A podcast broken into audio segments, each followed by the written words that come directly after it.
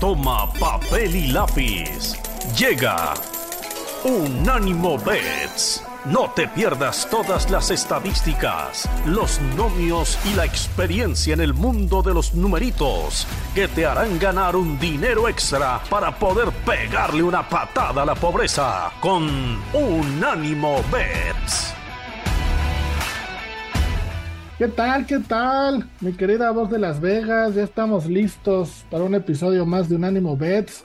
Hoy vamos solos, hoy el Vita no nos va a acompañar, pero mi querida voz, si estás, ¿cómo estás? ¿Qué tal, mi querido Rafa? Un gusto saludarte. Saludos a todos los que nos hacen el favor de escucharnos y con muchas ganas y mucho gusto de darles algunas jugadas para hacer una lanita este fin de semana, ¿no? Sí, sí, sí, hay muy buenos partidos.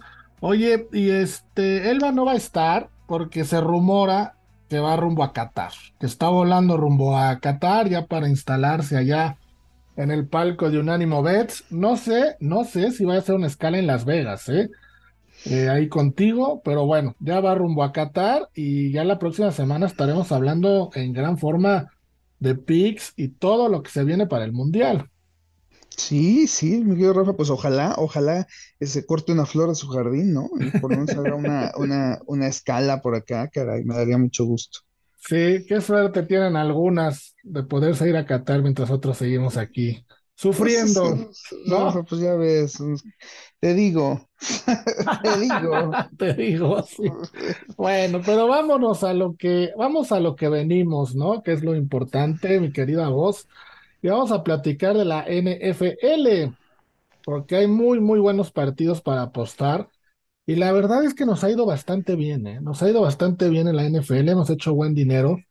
Y el domingo arranca la jornada con un partido en Alemania, el primer partido que se va a dar en, en Múnich, en Allianz Arena. Es la casa del Bayern Múnich, para los que les gusta el fútbol. Y es Seattle en contra de Tampa. Tampa, teóricamente, es el local, sale como favorito con menos tres puntos altas y bajas de 44 y medio. Había abierto la línea en menos uno y ahorita ya va en menos tres. ¿Qué opinas de este juego en Alemania? Pues fíjate, Rafa, se dice que para negociar este juego en Alemania y hacer todo el escándalo que iban a hacer allá, ellos querían ver a Tom Brady. Entonces dijeron, pues tú trae a quien quieras, pero yo quiero ver a Tom Brady. Creo que si hubieran visto las últimas eh, actuaciones de este señor, pues a lo mejor hubieran cambiado de opinión, ¿no? o sea, la verdad, este, ¿qué pasa aquí, Rafa? Pues una cuestión muy fácil. Ya ganó Tom Brady, ya finalmente volvió a sentir lo que es este, la ayuda de los árbitros, perdón, eh, las mieles del triunfo. ¿Qué pasó? Este, ¿Qué pasó? sí, sí, por supuesto, por supuesto, ya lo sabemos, ¿no?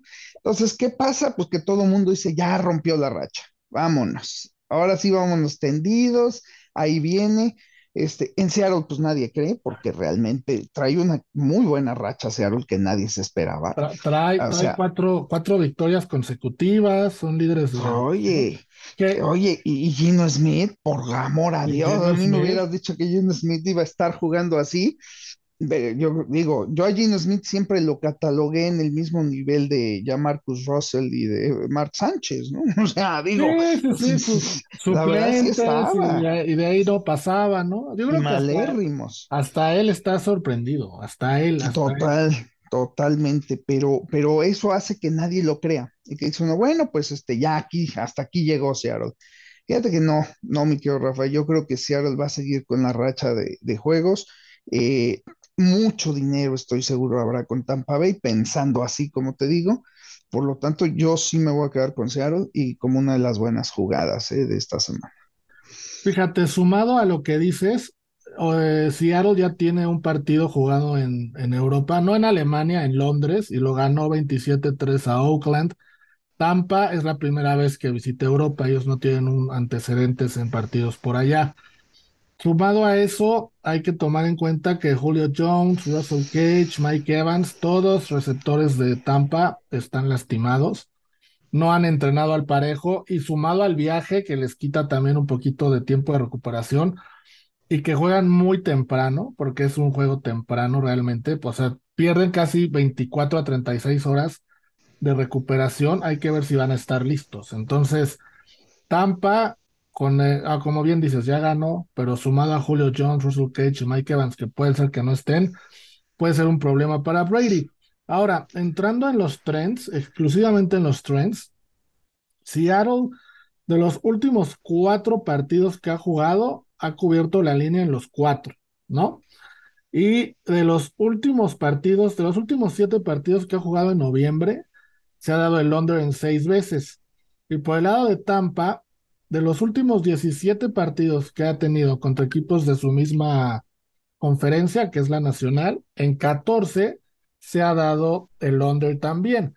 Entonces, independiente a, como bien dices, que vas a tomar a Seattle, ¿te gusta el under? Todos los trends indican que va a ser under, pero a mí lo que me da la atención es que normalmente los partidos que son en el extranjero, eh, tomando en cuenta México y Europa, como que se da mucho el espectáculo, ¿no? Como que la NFL quiere que haya muchos puntos, pero propone que haya eso, porque un partido 17, mi querida voz, 27, no creo que le guste a nadie, ¿no? No, pero fíjate, Rafa, qué bien lo que dices, ¿no? Porque eh, les interesa mucho ir a dar espectáculo allá y los pobres eh, paupérrimos que ponemos nuestra televisioncita los jueves y los domingos y los lunes por la noche, nos tenemos que recetar partidos miserables.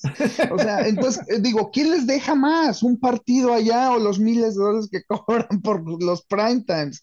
O sea, que piensen también en nosotros, ¿no? O sea, los partidos que, han puesto, Rafa, por Dios. Pero este partido, ah, por ejemplo, en Estados Unidos, donde tú estás, en el este, es a las nueve y media de la mañana. Donde tú estás es todavía más temprano, ¿no? Sí, no, yo cuando despierto ya están en el último cuarto. Exacto. Y acá en México es a las ocho y media. Además, siendo domingo, pues sí, ocho y media ya, sí. Aquí, aquí es a las seis y media. Ajá, dudo mucho que si no le vas a Seattle o a Tampa, te despiertas a verlo. Sí, sí, sí, no, no, no, no. No, este, yo los domingos para despertarme a esa hora solo cuando estaba Chabelo. ah, Chabelo, Chabelo. Que todavía, todavía anda por ahí Chabelo, el otro día nos lo encontramos y le, nos manda, nos manda un saludo, que escucha mucho Unánimo Bets, ¿eh? Ándale, fíjate, el amigo de todos los niños. Me gusta apostar mucho a Chabelo. Oye, pero a ver, entonces, ¿te gusta el under o el over en este partido? Mira, yo no lo jugaría, Rafa, por lo que dices realmente. Eh, yo creo que si van a frenar a Brady, eh, eso quiere decir que lo van a frenar por aire. Este, eh, sabemos muy bien que Fournette es muy bueno también este, en el asunto de las carreras, pero creo que cuando lo frenan no hay puntos. Entonces, yo creo que va a ser under, Rafa. Under, under de 44 y medio. A mí también me gusta mucho el under. Ahora que hablas de Fournette, Fournette eh, está en más 105. Si hace un touchdown en cualquier momento del partido, creo que puede ser una buena opción. Y si hace el primero o hace el último, más 600. Está bueno, ¿no? Sí, cómo no. Y por el lado de Seattle está DK Metcalf, el receptor, en más 162, empatado con Tyler Lockett también en más 162. Que ahora que hablábamos de Gino Smith, pues bueno, gran parte del por qué le está yendo tan bien es porque DK Metcalf y Tyler Lockett lo están haciendo muy bien. Entonces, un más 162 de cualquiera de ellos dos o un más 105 de Fournette, anotando en cualquier momento un touchdown, creo que se puede dar. Claro, fíjate que el de Fournette, eh, la última vez que fue este jueves por la noche, nos dejó una muy buena lana, roja este, son de esas cosas así raras, ¿no? Que, te llegan a pasar. Este, un día antes yo soñé que anotaba Fournette. Y a veces pues te vas con las, digo, cuando sueñas esas cosas te vas y te vas de cabeza, te rompen el alma, te queda como un sueño, ¿no? Pero no sé, este, me fui fuerte, me fui fuerte y este, y sí, Fournette nos pagó muy fuerte ese primer touchdown. Así que yo jugaría a que él anota el primer touchdown otra vez, fíjate. Me gusta, más 600 si se da esa apuesta. Vamos a una pausa, mi querida voz, amigos, y regresamos porque hay un partido bien interesante entre líderes de división. Pues ya regresamos, ya estamos de vuelta en Unánimo Bets, mi querida voz, y hay otro juego que este, a diferencia del que estábamos platicando, de Seattle en contra de Tampa, este creo que sí todo mundo va a estar muy pendiente de lo que pase. De hecho, eh, me sorprendió el horario en el que lo pusieron. Yo pensé que iba a ser más, más tarde, pero es el partido de Minnesota visitando Buffalo. Buffalo es favorito por tres puntos y medio. Hay que tomar en cuenta a Buffalo, obviamente, con récord de 6-1, pero Minnesota así calladito, calladito, como que nadie les hace caso. Récord de 6-2. Las altas y bajas de 43 y medio. Hay un punto importante aquí, mi querida voz, que quiero eh, que nos des tu punto de vista. La línea abrió en menos nueve y medio a favor de Buffalo. Que dices, bueno, nueve y medio en Buffalo, va, un poquito falta de respeto a Minnesota, me pareció eh, la línea tan grande. Pero después de que se anunció que Josh Allen está lastimado del codo derecho después del partido contra los Jets y que es probable que no juegue, la línea bajó hasta 3.5. ¿Se te hace correcto esto por Josh Allen? ¿Lo ves demasiado como mucho movimiento? ¿O tú qué opinas de esto? Eh, no, en realidad se me hace, se me hace bastante bien, Rafa. De hecho, no sé, yo la, yo la pondría hasta más abajo todavía. ¿eh? La verdad es que sin Josh Allen, eh, Buffalo va a perder muchísimo, Rafa. Mm, eh, yo creo que tiene muy buen equipo, efectivamente, pero pues un coreback reserva, a menos que sea una verdadera maravilla, tiene que, pues adaptarse al equipo y demás, ¿no? Siendo Minnesota que lleva 6-2, pues es un, eh, eh, eh, creo que es una, ahora como tú lo dices, ahora es una prueba de respeto también. Yo, sinceramente, en estos partidos, estos partidos, esto es un muy buen consejo para nuestros amigos, estos partidos no se tocan. Los partidos donde hay un lastimado tan esencial no se tocan. ¿Por qué? Porque hay el gran volado, Rafa.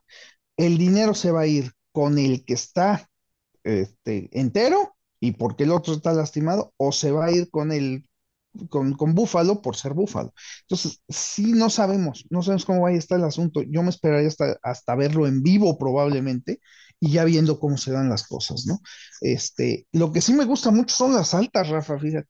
Aunque no hay coreback, por eso creo que el dinero va a estar en las bajas.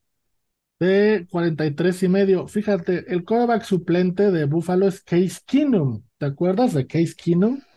No, pobre hombre. Case Keenum en algún momento fue titular en Minnesota, pasó por Denver, ha pasado por varios lugares, pero ahora se, se enfrenta al equipo que digamos donde mejor le fue, mejor entre comillas, ¿no?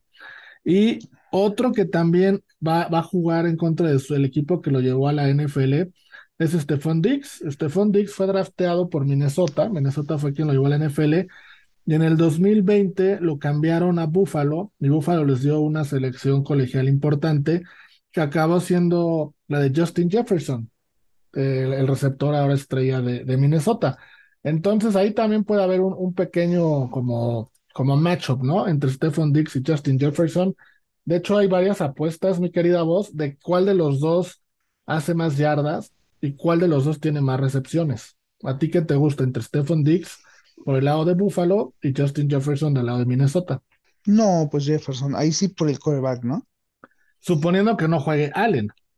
Claro, claro. Ahora, yo te voy a decir una cosa, si juega Allen, la línea se vuelve para arriba, y durísimo, se va a ir arriba, así como estaba.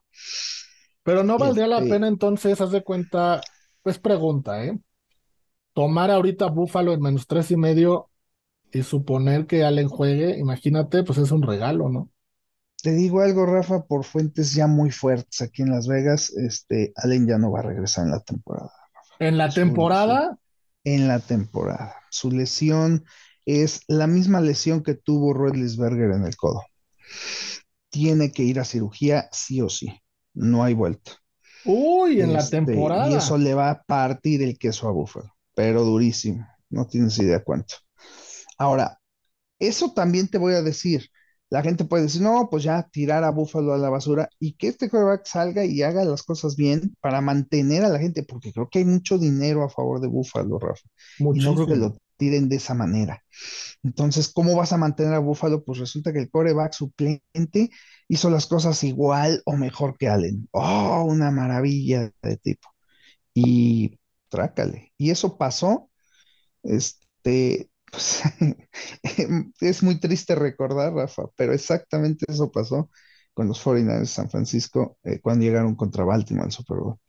¿Qué pasa? Sacan a Alex Smith a la mitad de la temporada, entra un donadie llamado Kaepernick y es una maravilla de coreback.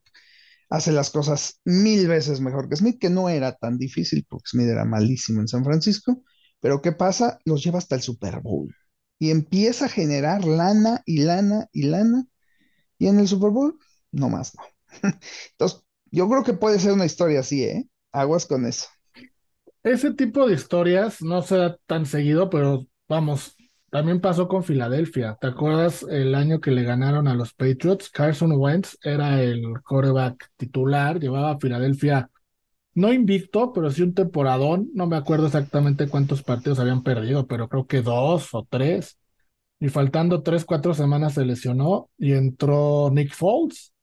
Y Nick Foles ganó todos los partidos y los llevó a ganar el Super Bowl. Otro caso similar, pues es el de Tom Brady. Tom Brady entró cuando se lesionó Drew Bledsoe, ¿te acuerdas? Drew Bledsoe, Drew Bledsoe que... En aquella época el mejor pagado de la NFL, Drew Bledsoe. Así es, lo que pasa es que todavía no tenían el apoyo. así. que si no, Drew Bledsoe hubiera sido Tom Brady.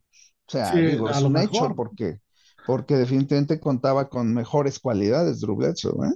Oye, pero, acabas, acabas de dar una nota durísima, ¿eh? Durísima esto de que Josh Allen puede estar fuera toda la temporada. Te mueve incluso hasta ya los favoritos para el Super Bowl, ¿no? Ah, no, claro, si, si la dan oficial, en el momento que la dan oficial, olvídate, Rafa, se va a mover el asunto durísimo, durísimo. La verdad es que no la han dado, aquí se dice en Las Vegas, precisamente no la han dado porque todavía no, no saben o todavía no deciden cómo lo van a manejar en el aspecto que te digo, ¿no? Porque se va a caer las apuestas durísimo. Sí, cómo no, cómo no. Ahorita Buffalo es el favorito a ganar el Super Bowl, imagínate. Y así, empezó la temporada.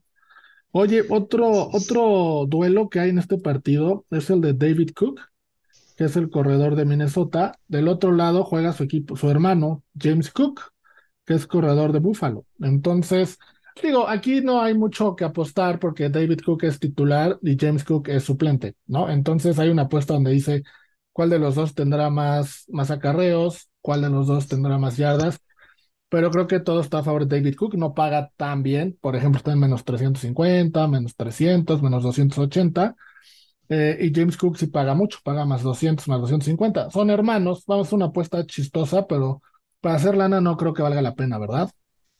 La verdad, no creo, Rafa, sí tienes, tienes razón, porque, porque uno es titular, ¿no? El otro no lo es. Entonces, sí, sí sería, lo veo difícil, ¿no? Bueno, el under entre estos dos equipos se ha dado las veces que han jugado las últimas tres ocasiones y Minnesota ha cubierto la línea en cuatro temporadas seguidas en semana 10. Buffalo ha cubierto la línea esta temporada en cinco de las últimas siete partidos en casa. Entonces, bueno, pues hay que esperar lo de Josh Allen, creo que ese es el punto clave. Y como bien dices, si no está Josh Allen o no tenemos certeza, yo creo que mejor la recomendación es no jugar este partido, ¿no? Yo creo que sí, Rafa, y esperar, como te digo, en vivo, vamos a ver qué se empieza a dar. Yo aún así, aún así creo que Buffalo, este, te digo, se va a dar la historia que te digo. Yo no creo que tumben a Buffalo así. Eh, va a empezar a ganar, va a empezar a jugar muy bien y para darle confianza a la gente, ¿no?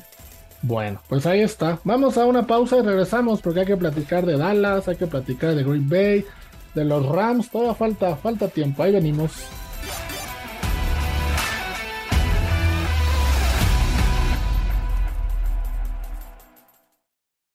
Unánimo, una plataforma que exalta la fusión del deporte y la cultura latina, una manera diferente de vivir tu pasión.